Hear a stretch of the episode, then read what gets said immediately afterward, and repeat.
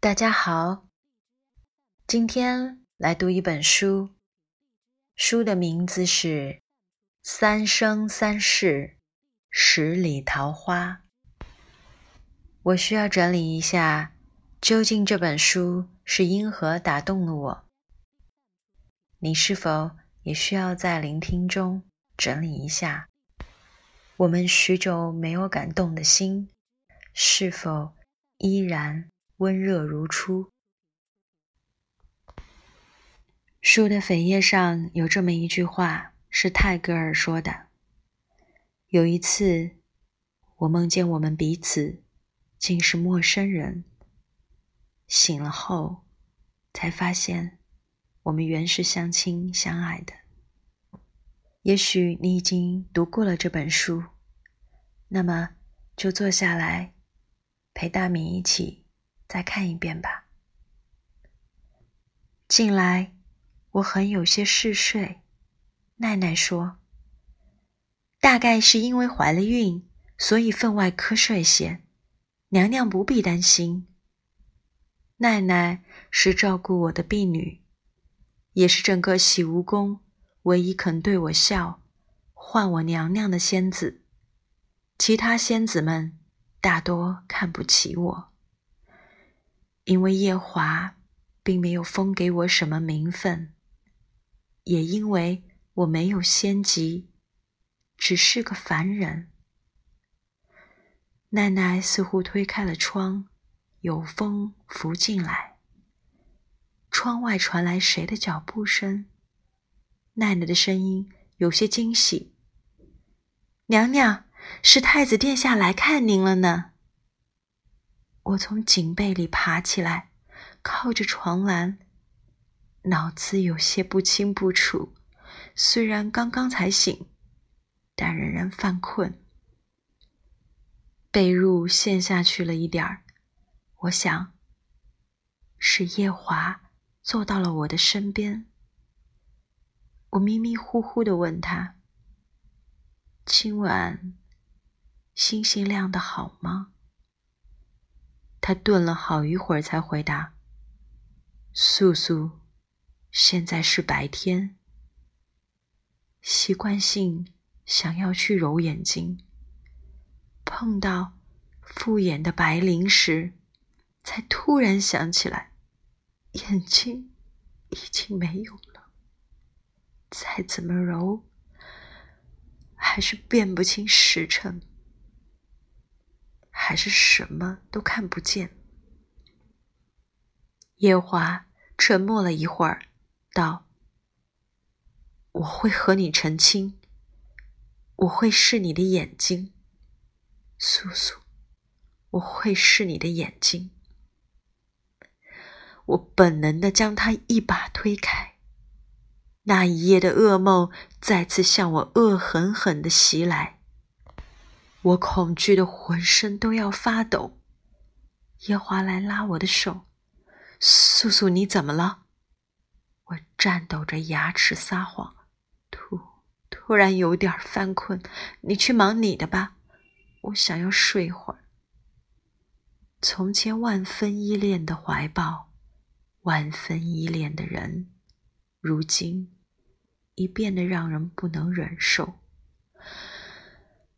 我只是好奇，他既然那么喜欢那个女子，当初为什么要答应我那个荒唐的要求？当初，当初，真是悔不当初。夜华离开了，奈奈将门轻轻扣上，我重重躺倒在床榻上，脑子里纷乱如麻。一会儿。是东荒的俊极山，一会儿是夜华的脸，一会儿是血淋淋的匕首和我那双被弯下的眼睛，很疼啊！我疼得想哭，却哭不出来。我想，等生下这个孩子，我就要回俊极山，从那里开始。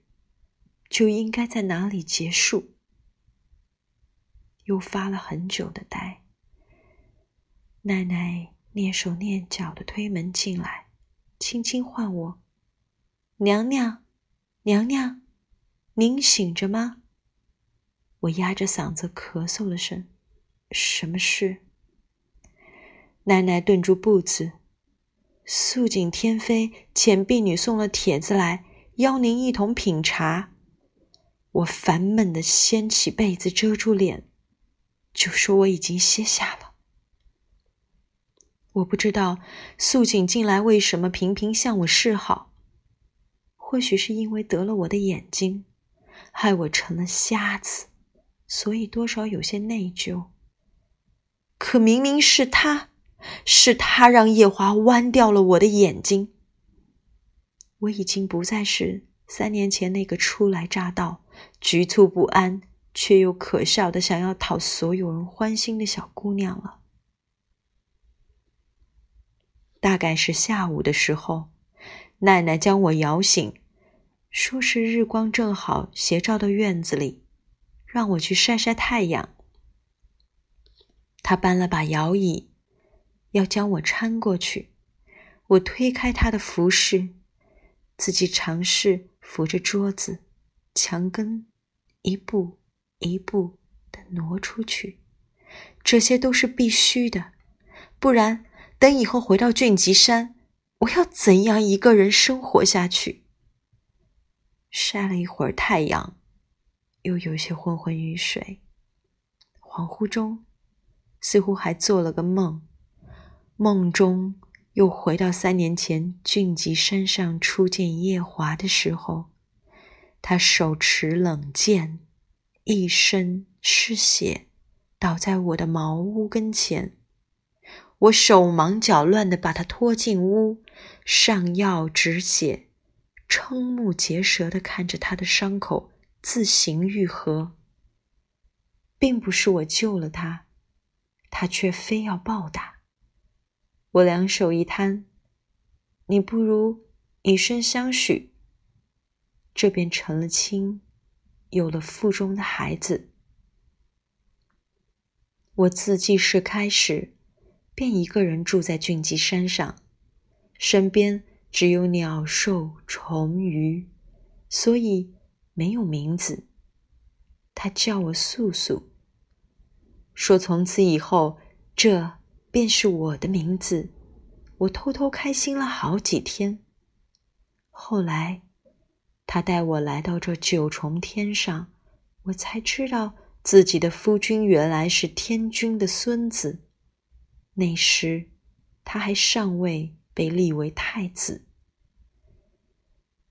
可在这九重天上，没有人承认他是我的夫君，他也从未与天君提过他在东荒娶了个凡人做夫人。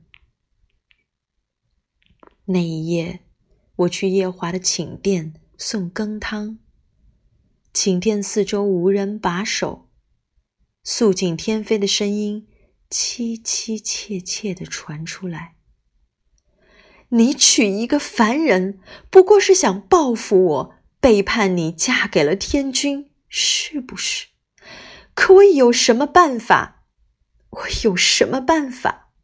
四海八荒的女子，谁能抵挡得了天君的恩宠？告诉我，夜华，你爱的仍然是我，对不对？你叫他素素，不过是因为，不过是因为我的名字里。欠了个素字，对不对？那和现实吻合的一丝不差的梦境到此戛然而止，我却已惊出一身冷汗，仔细的抚摸了会儿高高隆起的肚子。怀胎已三年，我想，大概近期就要临盆。入夜之后。奈奈久久不曾过来服侍我歇下，我现在还没有办法一个人打水洗漱，只好开口催她。奈奈过来帮我掖了掖盖在腿上的花毯，回答：“娘娘，再等等吧，也许殿下今夜要过来也未可知呢。”我哑然失笑，那件事发生之后，夜华再也不曾过来歇息。我知道，今后也不会了。那时候，在东荒俊吉山上，若夜华告诉我他已经有了心尖尖上的人，我是不会让他娶我的。那时候，我还没有爱上他，我只是一个人，很寂寞。可他什么也没说，他娶了我，还将我带上了这九重天。我天生擅长粉饰太平，所以他和素锦天妃那种种纠葛，我都可以当做不知道。我想，不管怎样，他娶的是我。我们是对着东荒大泽拜了天地、发了誓言的。我还有了他的孩子，我这么爱他，总有一天他会被我感动的。而他，也确实渐渐对我温柔了。我甚至庆幸的以为，他即便不爱我，是不是也有点喜欢我了呢？爱这种东西，有时候会让人变得非常卑微。可那件事发生了，于是我一梦醒来，代价是失去双眼，失去光明。那一天，素锦天妃邀我去瑶池赏花，我以为是女眷们的小宴，便傻乎乎的接了帖子。到了瑶池，才知道只有我们两个人。屏退了宫娥，他拉着我一路来到诛仙台。他站在诛仙台上，凉凉的对我笑：“你知道吗？天君要将夜华封作太子，将我赐给夜华做夫人。”我从来弄不懂他们这些神仙的规矩和把戏。只感觉胸腹间一股血气上涌，不知道是愤怒还是迷惘。他依然矜持的笑。我和夜华情投意合，这九重天上本就不是一个凡人该待的地方。生下孩子，你就从这诛仙台跳下去，回你该回的地方吧。我不知道跳下诛仙台，是不是可以真的回到俊吉山。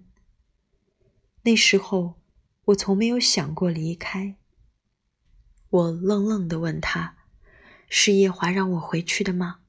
我是他的妻子，理所应当要跟着他的。”现在想来，那一番话也真是自取其辱。可那时候。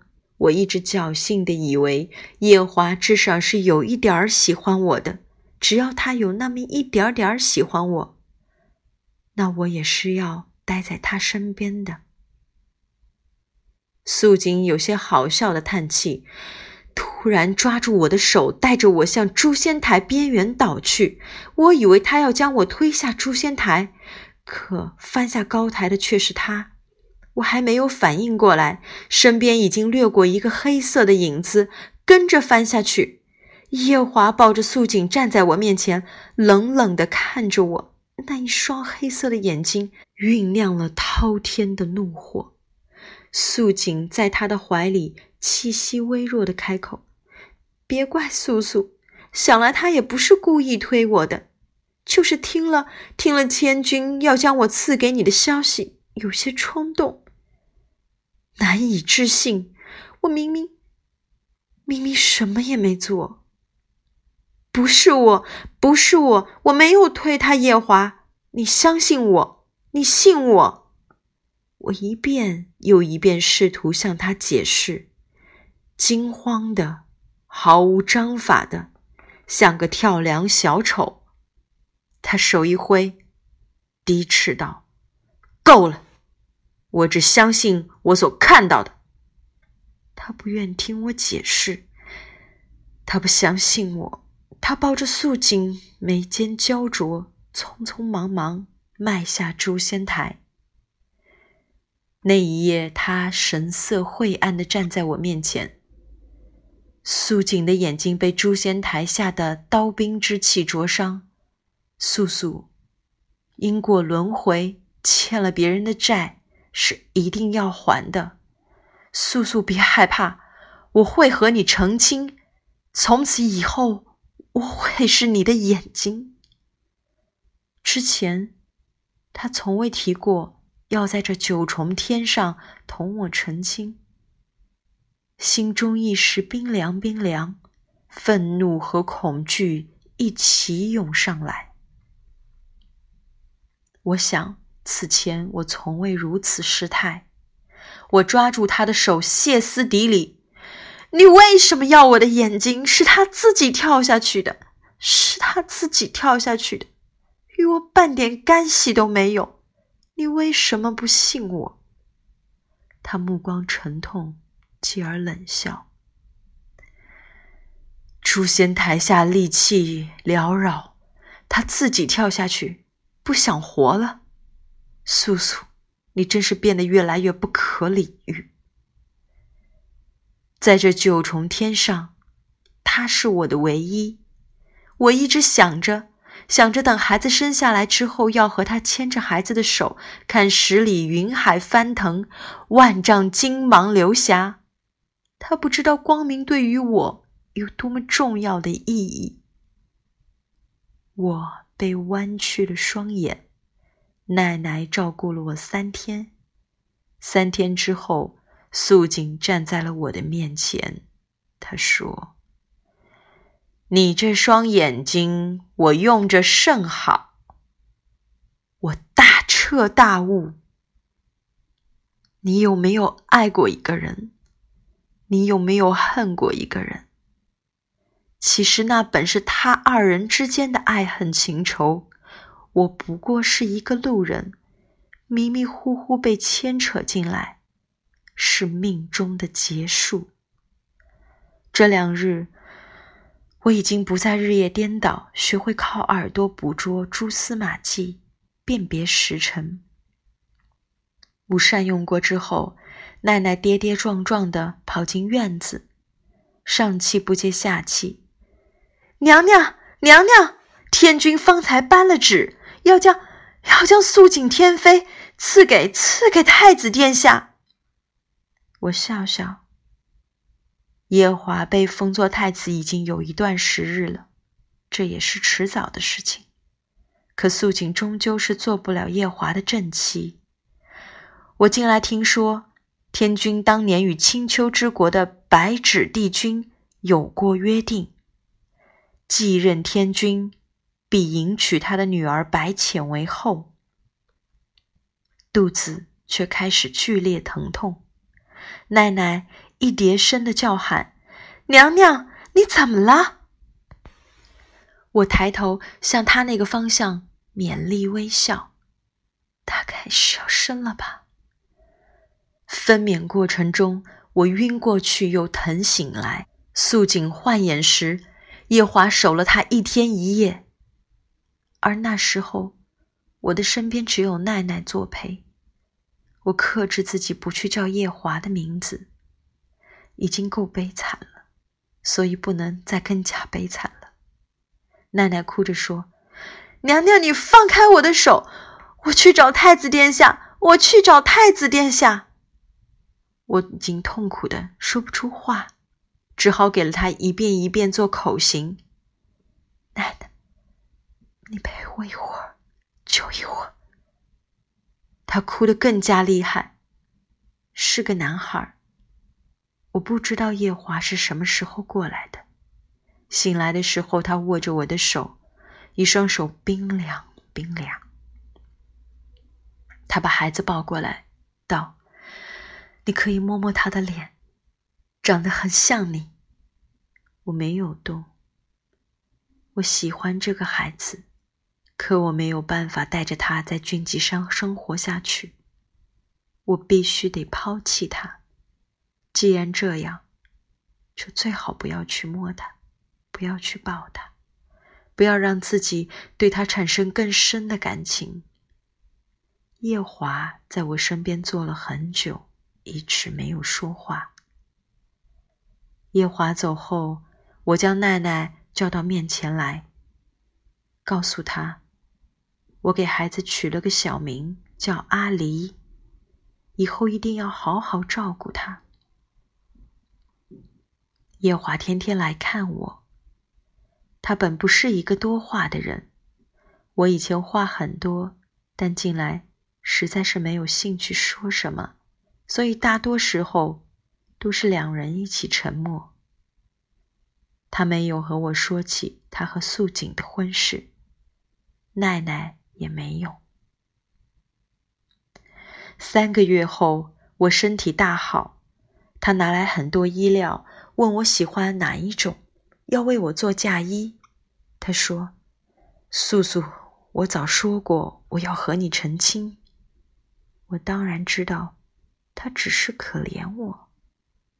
觉得我是一个凡人，又没了眼睛，虽然是自作自受，但可恨的同时也十分让人怜悯。我想，我一定得走了。这九重天上，再也没有任何可让人留下的理由。奶奶陪我散步。我们一次又一次重复洗蜈蚣到诛仙台的路线。奈奈十分奇怪，我告诉她，我喜欢闻这一路上芙蕖花香。半个月过去了，我已经能凭着自己的感觉畅通无阻地来往洗梧宫和诛仙台之间。骗过奈奈是很容易的事情。站在诛仙台上。我觉得心像风一样轻，阿里有奈奈照顾，我十分放心。可突然一下子，很想再告诉夜华一次，我没有推过素锦，不管他相信还是不相信。在俊吉山上，夜华曾经给过我一面漂亮的铜镜，那时。他要去一个很远的地方做一件非常重要的事，我一个人孤单，他便从袖袋里掏出这么一个宝贝，告诉我，无论他在哪里，只要我对着镜子叫他的名字，他都可以听到。若他不忙，便陪我说话。我不知道为什么来到这九重天上，我仍然要将这面镜子带在身边。大概，因为这是夜华送我唯一一件东西。我将镜子拿出来，很久没有叫他的名字，已经有些生涩。我说：“夜华。”顿了很久，耳边传来他的声音：“素素。”我忘了他并不在我身边。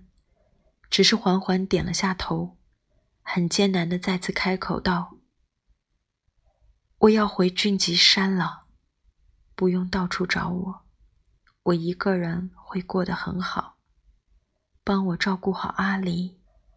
我以前一直梦想着有一天能牵着他的手，陪他一起看星星、月亮、云海、阳光，一边给他们讲我们俊吉山上的故事。现下。”怕是不能了。想了想，又补充道：“别告诉他的母亲，只是一个凡人，天上的神仙都不太看得起凡人。”明明是很普通的诀别话，一瞬间却突然想要落泪。我连忙抬头看天，却又突然想起，早就没了眼睛，泪水又从何而来？夜华的声音似乎有些压抑：“你，你在哪里？”诛仙台，我说。素锦天妃告诉我，跳下诛仙台，我就可以回到俊吉山了。我现在已经习惯看不到东西了。俊吉山是我的家乡，周围都很熟悉，我一个人生活也不会不方便。他急促地打断我的话：“素素，你站在那里不要动，我马上过来。”我终究还是没有勇气再一次向他辩解。那时素锦并不是我推下去的，他终归是不能相信我的，而我已经无法再次忍受他的失望和不信任了。我说：“夜华，我放过你，你也放过我，我们从此两不相欠吧。”铜镜从手中跌落，咣当一声，隐没了夜华近似狂暴的怒吼：“你给我站在那里，不许跳！”我翻身跃下诛仙台，夜华，我对你再没什么要求了，真好。那时候，我并不知道诛仙台诛仙只是诸神仙的修行。而凡人跳下诛仙台，却是灰飞烟灭。那时候，我也并不知道自己其实不是个凡人。诛仙台下的利器将我伤得体无完肤，却也正是因为那可敌千千万万绝世神兵的利器，劈开了我额间的封印。我从未料到额间。那颗朱砂痣，竟是两百年前鬼君秦苍破出东皇钟时，为了将它重新锁回去，与他大战一场，被他种下的封印。他碾了我的容貌、记忆和周身仙气，将我化身做了个凡人。前尘往事接踵而至，我暗暗告诉自己：白浅。你生来仙胎，不用修行便是神女。可四海八荒哪有这么便宜的事情？不立一番天劫，你又怎么飞升得了上神？所以这须臾几十年的爱恨恩怨，不过一场天劫。我昏倒在东海之东折颜上神的十里桃林里，他将我救醒来。大肆感叹：“你阿爹阿娘并几个哥哥发了疯似的寻你，我也是急得这两百多年没有睡个安稳觉。你这眼睛，你这满身伤痕，究竟是怎么一回事？怎么一回事？一场结束吧。”我笑着对哲言说：“我记得，你这里有一种药，吃了就可以把想忘记的事情。”忘得干干净净。哲言挑起眉头来，看来你这几十年过得很是伤情。眼前这热气滚滚的汤药味，即是氤氲。这世间再没俊极山上的素素了，那不过是青丘之国白纸帝君的妖女白浅上神做的一场梦，带着无尽苦楚。和微微的桃花色，梦醒之后，梦中如何，便忘干净。至此，爱一个人，恨一个人，前传完。